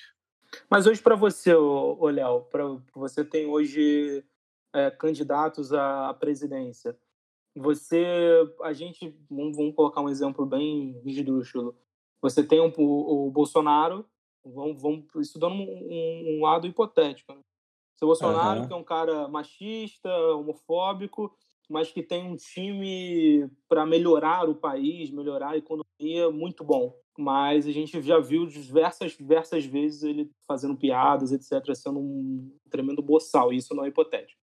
Mas a gente tem um outro candidato que pode ser ah, só, o Ciro Gomes, que é um cara que ele é a favor do, dos gays. A favor, né? Porra, até ridículo falar isso, mas ele é, ele é gay, apoia né, dizer. É, ele apoia o movimento, ele é gay, tem um time político de merda, que não vai fazer uhum. melhora nenhuma pro, pro país. Você fica dividido, você vota, vai, votaria, no caso, no Ciro Gomes por ele ser gay, ou você, tipo, reprimiria, talvez, esse, esse tipo de, de preconceito babaca de um presidente para favor de, dos outros, assim, vamos dizer. Então, eu não ficaria dividido, né? Porque eu jamais apoiaria alguém que me afeta de forma pessoal. Uma vez que a pessoa fala mal do movimento a qual eu faço parte, ela me atinge de forma pessoal. Então, na minha uhum. cabeça, fora de cogitação apoiar uma pessoa dessa. E segundo, eu acho que equipe e estratégia de governo como um todo muda-se. Consegue se alterar, consegue aperfeiçoando com o tempo. Agora, caráter e opinião pessoal, eu acho que já nem tanto. Acho que a gente tem uma dificuldade maior de mudar. Então, eu ainda optaria pela segunda opção, sem dúvidas. E só para, tipo, acabar com, no caso, com essa pergunta, o Bolsonaro hoje é uma pessoa que não, não representa. Não, não nunca. Pelo contrário. Você, você se sente mal por ter um presidente que, que não apoia? Se sente inseguro talvez me sinto porque ele me sinto porque ele dá respaldo às outras pessoas de serem tão homofóbicas quanto ele então, esse que é o grande problema, porque ele mesmo é uma pessoa que eu nunca vou ver na minha vida, é uma pessoa que nunca vai me atingir diretamente. Porém, uhum. indiretamente, ele pode atingir e muito, entendeu? O, o, fato não é ele falar o que ele fala, mas o fato é o respaldo que as outras pessoas têm por, por Não, meu falar. É, é uma coisa, na verdade, já é totalmente proporcional à outra. Se ele fala, se ele expressa isso, ele dá respaldo às outras pessoas. E esse é o grande problema que as outras que... pessoas vão se sentir no direito de ter a mesma opinião. E tem alguma pessoa hoje, no caso, o João Willis, ele está afastado até, mas que representa você no, no, cenário, no cenário político? Politicamente, hoje, não. Não, não, não, tem, nenhuma, não tem nenhuma pessoa ativa. Né, que pra, eu vá te falar, que ativamente me representa, não. Óbvio que a gente tem diversas pessoas que estão representando os interesses, né? Como, por exemplo, a gente pode citar o David Miranda, de acordo com o meu tipo de pensamento também, eu acho, não sei a opinião de vocês política, né? Também nem é o assunto agora, mas se uhum. houvesse hipoteticamente uma nova eleição, Lula me representaria muito por ter pensamentos de esquerda, porque eu acho totalmente incoerente uma pessoa como eu, que sempre fui pobre, hoje em dia sou classe média, me formei através de programa social, que é o FIES, ter pensamentos de direita. Então, nesse caso, sim. Agora, para uma pessoa que defenda a comunidade como um todo e esteja ativamente na política, não me vem nenhum nome à memória agora. Mas você acha você, que você acha que você tem pensamento de esquerda por, por você ser gay ou por você ter sua opinião, sua, sua personalidade? Não, por eu ter a minha por eu ter a minha personalidade como qualquer pessoa. Inclusive, eu tenho amigos que são gays de direita, que eu tenho vontade de dar na cara deles. Mas votaram em Bolsonaro e são de direita, né? Entretanto, é a opinião deles. Que eu posso fazer. Não, então, sim, como mas falei, não, é por um do Bolso- não por causa do Bolsonaro, mas por causa de ser de direita. Assim. Você acha Por que conta de tipo, ser de direita. Não, é a mesma coisa. Você vai ver gays de direita, gays de esquerda, porque o pensamento das pessoas é desenvolvido com base no meio. Então, de acordo com o meio que eu vim, eu considero totalmente fora de cogitação ter um pensamento de direita. Agora eu tenho amigos que são de outros meios, outros ciclos de convívio que tem. Então, vida que segue. Então, mas tipo assim, para o movimento, para a comunidade gay, ser de direita, tipo, tá traindo o movimento, é isso, no caso? Ou não? Eu não acho. Posso ter pessoas que têm esse pensamento, não é o meu. Até porque eu sou uma pessoa muito receptiva. E, na minha opinião, Uhum. sou assim. Eu falo, eu não sou a favor de Bolsonaro. Na minha opinião, ele deveria nem ter sido eleito. Se você, João, que é meu amigo, né, é esposo de uma amiga minha, falar eu sou a favor, eu acho que ele deveria ter sido eleito, beleza. Não é isso que vai me impedir de gostar ou não gostar de você, sabe? São opiniões diferentes Não, que claro, nós temos. claro. Então, acho Claro, que se a não, gente tem o uhum. respeito na convivência, é o principal. Não, tipo, o- o- o- é, é fato de curiosidade mesmo que eu tava perguntando. Tipo, se realmente Não, sim. isso na comunidade, tipo, ah, você, o, gay tem Então, que ser eu não esquerda. tenho, mas possa ser, porque existem pessoas hoje que são extremamente extremistas, né? Do tipo, Uhum. que se eu falar que não gosto de Bolsonaro, a pessoa vai me excluir da vida dela. Para Uhum. ela, eu não existo mais. Então, na minha opinião pessoal, não. Na minha opinião pessoal, são opiniões, entendeu? Então, eu respeito a sua, isso- você isso- respeita a isso minha. ser bom? Você não acha isso ser bom? Tipo assim, de, de- da pessoa. Ah, o cara é, excluir uma amizade, talvez, ou uma pessoa que é colega da outra, se respeitam, e o cara excluir a pessoa. Então, eu acho social que tem pelo diferença fato na dela ser- opinião e no preconceito. Eu já excluí pessoas do meu convívio que, na verdade, tinham um preconceito totalmente extremo, que vinham carregados com essa opinião. Mas aí foi a minha percepção. Eu tive a percepção que a pessoa tinha esse tipo de comportamento e eu optei por me afastar. Mas não necessariamente porque ela tinha uma opinião contrária à minha, porque acho que se eu fosse excluir grande parte das pessoas que têm uma opinião contrária à minha, eu não conviveria com ninguém, porque somos pessoas diferentes, né? Não, claro. Exatamente. Só que, tipo assim, o fato da pessoa te excluir, por exemplo, a pessoa te excluir da vida dela, vamos dizer, por o fato dela ser de direita, sei lá, ah, você é de esquerda, eu sou de. Não é uma coisa boa. Tipo assim, que a pessoa dá pra ver que a pessoa, tipo, não vale nada, né? Por, por excluir uma pessoa, por ser só pensar o contrário. A Ah, na pessoa verdade, eu não acho que ser.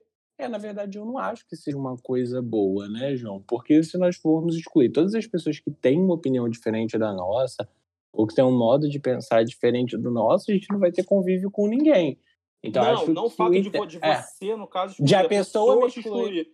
Não, Sim. aí é a opção dela, mas eu não vou achar uma coisa boa, porque é uma pessoa que tem uma mente totalmente fechada. Imagina se todas as pessoas tivessem essa mesma opinião. Se ela foi, beleza, vá com Deus, né? Vida que segue. Mas é ruim nós vivemos pessoas com esse tipo de opinião tão severa acerca de alguma coisa, né? Não, com certeza. O, o- acho que eu não, não, não fui- meio claro nessa pergunta. A gente afastar as pessoas que são preconceituosas, intolerantes, é um lado bom. Isso que eu tava querendo dizer, entendeu? Ah, Tipo assim- sim, é um lado bom. Se eu for uma pessoa preconceituosa, sim. Agora, se for uma pessoa que só tem uma opinião diferente da minha, não seja uma opinião carregada de preconceito, aí eu acho ruim, porque de repente aquela pessoa é uma pessoa que tem uma opinião contrária porque ela não teve uma instrução suficiente. Mas se ela for uma Uhum. pessoa aberta, é uma pessoa que, se ela não se afastar, é uma pessoa que eu posso tentar explicar ela o lado correto das coisas, entendeu? Uhum. Entendi. É, você falou da, da representati- representatividade na política, né? É, o Tarcísio Mota, você acha que ele te representa ou não? O Não vereador, conheço. Foi eleito, foi eleito agora para vereador no Rio. Então, eu não conheço porque eu não era do município do Rio, né? Ah, Então, eu não conheço esse rol de políticos daqui. Aí eu vou Ah, ficar te devendo Ele é essa. um- Ele é um ativista também é, da causa, né? LGBT. É interessante, ele é um cara que ele fala umas coisas bem interessantes. Aham, não conheço. Depois até dar uma pesquisada sobre, tá né? Porque agora sou aqui do município, mas não conheço, não. Leonardo, vo- você falou que tem, tem uma- um marido, né? Sim. Você sobre a adoção, sobre a adoção de crianças. Como, o que, que você você falou lá atrás que você acha pessoas que falam que ah, eu sou errado, eu acho errado é, duas pessoas do mesmo sexo adotarem uma criança, é, e não sei o quê. Você O que você acha sobre isso? É óbvio, você já, já expressou já expressou sua opinião sobre isso, né? Das, das pessoas falarem essas coisas sobre isso repleto de preconceito. Mas assim, você pensa em fazer isso no futuro? Você não é ou você não é muito criança? Não sei nem se isso é uma pergunta muito muito pessoal. Não sei se você quer queira Não, responder. eu acho. Não, respondendo de forma pessoal, Eu não é algo que está nos meus planos, não é algo que eu tenha interesse, não. Mas é porque é o meu perfil uhum. de pessoa. Agora, uhum. perguntando de um modo geral, eu acho, a minha opinião sobre a adoção de crianças por casais gays, eu acho que a base da família é o amor que as pessoas sentem umas pelas outras e o, a capacidade que essas pessoas têm de, de oferecer para essa criança uma educação tranquila, uma criação tranquila. Então, eu acho que se há isso, não há problema, entendeu? Sim. É porque tem, tem muito, muito preconceito que as pessoas falam assim: ah, não, imagina, se dois, dois homens é, adotarem uma criança, elas vão ensinar a criança a ser gay. Cara, eu acho que isso é um absurdo, né? Se a gente você... seguisse essa lógica, não teríamos nenhum gay no mundo, porque todos os gays são exatamente. filhos de casal hétero, né? Exatamente, cara, exatamente. Eu sempre pensei isso. Cara, ninguém nunca me ensinou a ser hétero, ninguém nunca me ensinou a, a querer gostar de mulher, cara. Eu sempre gostei de mulher.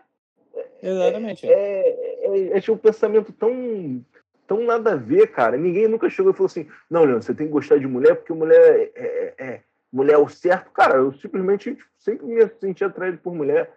Né? A criança nunca vai se sentir forçada a, a querer gostar de um homem, no caso, se ela seja adotada por um casal homossexual. Cara, eu acho isso um pensamento muito é, idiota. É, são cara. pessoas, é o auge da ignorância, né? Mas existem pessoas com esse pensamento, sim, infelizmente, né? Muito idiota.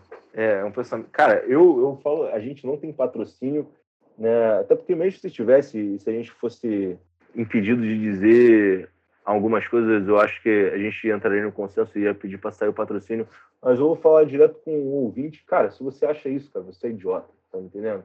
Você que tá ouvindo isso, você acha que os pais vão influenciar um, um casal gay, vão influenciar os filhos adotados a, a gostarem a serem gays, mano, tô idiota, cara. Sai, sai daqui, sai do meu podcast. eu acho que a pessoa mesmo já deveria ter esse consenso, né? Porra, eu sou muito idiota mesmo, né? Então... Que? Foi que Ó, faltam falou, dois cara. minutos para começar o BBB, hein? Não, tá acabando agora. tá em reta final. Para é. isso, eu sou Tim Manu e Rafa, tá? Se vocês têm opinião contrária, quero nem escutar. Porra, eu nem assisto isso. Porra. Sei nem quem é a Rafa. Você quer a Manu, porque é a Manu. A, a, Rafa, a Rafa é espetacular. Não sei nem quem são. Mas, Mas... cara, a Manu nos representa. Mas assim, só para é, indo para a parte final mesmo, é, eu acho que tipo, a gente, a gente parando para pensar hoje, realmente, como eu te perguntei, o lance lá do, do Fred Mercury, do Pablo Vittar, hoje a gente tem é, essa pessoa que realmente levou aí para dentro das casas de todo mundo através de programas tradicionais como Faustão, Fantástico, algum tipo de coisa, passar a vida dele, é, shows sobre ele. E acho que a gente ficou um pouco, a gente, no caso, a população, ficou talvez mais. É, Aberto, é, ouvir, abertos né? ao, é, exatamente, a um lado que, que não é lado, né? Que é a mesma coisa. Assim, eu, eu tenho um, um, minha família, por parte de mãe, ela é totalmente no lado da arte, né? Então, minha mãe foi atriz, meu pai foi ator, meu primo é ator. Então, assim, a gente, a gente vê pelo lado da arte é, muitas pessoas gays no meio da arte, acho que se sentem um pouco mais é, acolhidas no, no, lado cultural. Então, tipo assim, eu sempre tive a cabeça um pouco mais, mais aberta do que a maioria das pessoas. E parando para pensar hoje em dia, a gente vê isso há, há 15 anos atrás, que minha mãe fazia um espetáculo. Hoje em dia, praticamente, pra, na minha opinião, não mudou muita coisa. Eu te perguntei, eu não dei minha opinião. Acho que, tipo, caminhou, caminhou muito pouco. É, eu vendo porque a, a, nesse meio a gente tem muitas pessoas gays, então tem um padrinho que é gay, que adotou uma criança sozinho, então assim, a gente vê ainda muito grande, absurdo até, de você se revoltar com, com, com certas pessoas. Então assim, eu, como, como você bem comentou, eu sou hétero, não passo esse preconceito, mas as pessoas que no, no meu vívio que são gays falam comigo realmente que, que é algo extremamente desafiador você ser gay ainda mais se você se vestir, talvez como lá mais gosta, que é um pouco mais de um lado feminino, assim vamos dizer. Realmente não sei se eu estou usando a palavra correta, mas as pessoas sofrem muito preconceito através disso, né? Então, às vezes, a gente hum. tem a pessoa que é gay e terno e a pessoa que é gay e está de saia, né? é muito mais é, intolerante com um cara que está de saia, o cara que está de terno, mas eles são as mesmas pessoas das contas sem a roupa, né? Então, Sim. espero que as pessoas que estão escutando isso é, mudem esse, esse, Se tiverem preconceito, mudem, porque, cara, realmente, como o Leandro falou, é idiota. Realmente, eu prefiro ter um que é a favor de homofobia, é, que não, não aceita a pessoa ser como ela é. Então, é isso. A gente vai terminando por aqui. Eu queria que vocês falassem é, rapidamente, porque o BBB vai começar. O BBB vai começar. e, mas além disso, pô, Léo, obrigado aí pela, pela sua paciência aí com a gente, explicar bastante sobre isso é, para comentar aqui no nosso podcast. Valeu mesmo pela participação. Nada, obrigado, agradeço o convite, né, e a oportunidade da gente ter essa troca, né, eu acho que além das pessoas que vão vir, só de nós estarmos em quatro pessoas e podermos dialogar abertamente sobre algo possa ajudar na formação de opinião de vocês, consequentemente das pessoas próximas. Então, eu que agradeço a oportunidade de ter sido escutado, né? E passa sua seu Instagram aí, sua rede social, como é que as pessoas te procuram para bater um papo. Talvez uma pessoa que escutou queira falar com você, sei lá, de uma forma de você tentar ajudar. Se você acha interessante falar sobre isso, Claro, quem quiser pode me adicionar no meu Instagram, é Léo Joedson, né? De repente vai estar aqui na capa do podcast, né? Se o cara da arte aí quiser incluir. vai então sim, pode vai. se sentir à vontade, foi uma troca ótima. É isso, galera. Bom dia, boa tarde, boa noite a todos. É, obrigado aí, é, Leonardo, Leandro também e João, pelo esse bate-papo incrível que nós tivemos, com é, realmente uma troca de conhecimento muito grande da, da parte do Leonardo, né? É, ele ensinando muita coisa pra gente e também para vocês, para vocês se desconstruírem, né? Realmente tirarem essa carga de preconceito que vem de desde a nossa criação, né, muitas vezes. E é isso. Espero que vocês tenham gostado e que vocês repensem sobre isso que nós estamos falando para que nós podemos dar um mundo melhor para nossos filhos também, para a nossa futura geração. É isso. Tá, muito obrigado, Léo. Muito obrigado mesmo. É, eu vou até dar uma olhada nesse dicionário, nesse Pajubá aqui, que é bem interessante. é um vídeo de comédia, eu, sou... já tá? Mas... Não, não, eu até vi. É que, cara, eu eu sou estudante de letras, né, cara? Então, assim, qualquer tipo de, de vocabulário, de dialeto que as pessoas criem, cara, eu acho super interessante, cara. As pessoas se organizarem para poder ter um, ter um, um, um, vocabulário em comum, eu acho isso, isso incrível. Uhum. muito obrigado mesmo, Léo. É, é, foi uma honra ter você aqui, tirar as dúvidas, conversar sobre esse assunto tão, tão polêmico e um tabu ainda, né, em pleno 2020, né, espero que né, nesse, nesses anos futuros aí que estão por vir, é, isso diminui e a gente comece a enxergar as coisas com uma forma mais natural, né, como, como deveria ser, porque é, é natural, são pessoas que amam pessoas do mesmo sexo. É isso. Muito obrigado, Léo. Nada, imagina. E tenha um uma prazer. ótima noite, cara. uma boa noite, bom dia ou boa tarde, né? É isso aí. Isso aí. Valeu, valeu, galera. Valeu, um abraço. Valeu.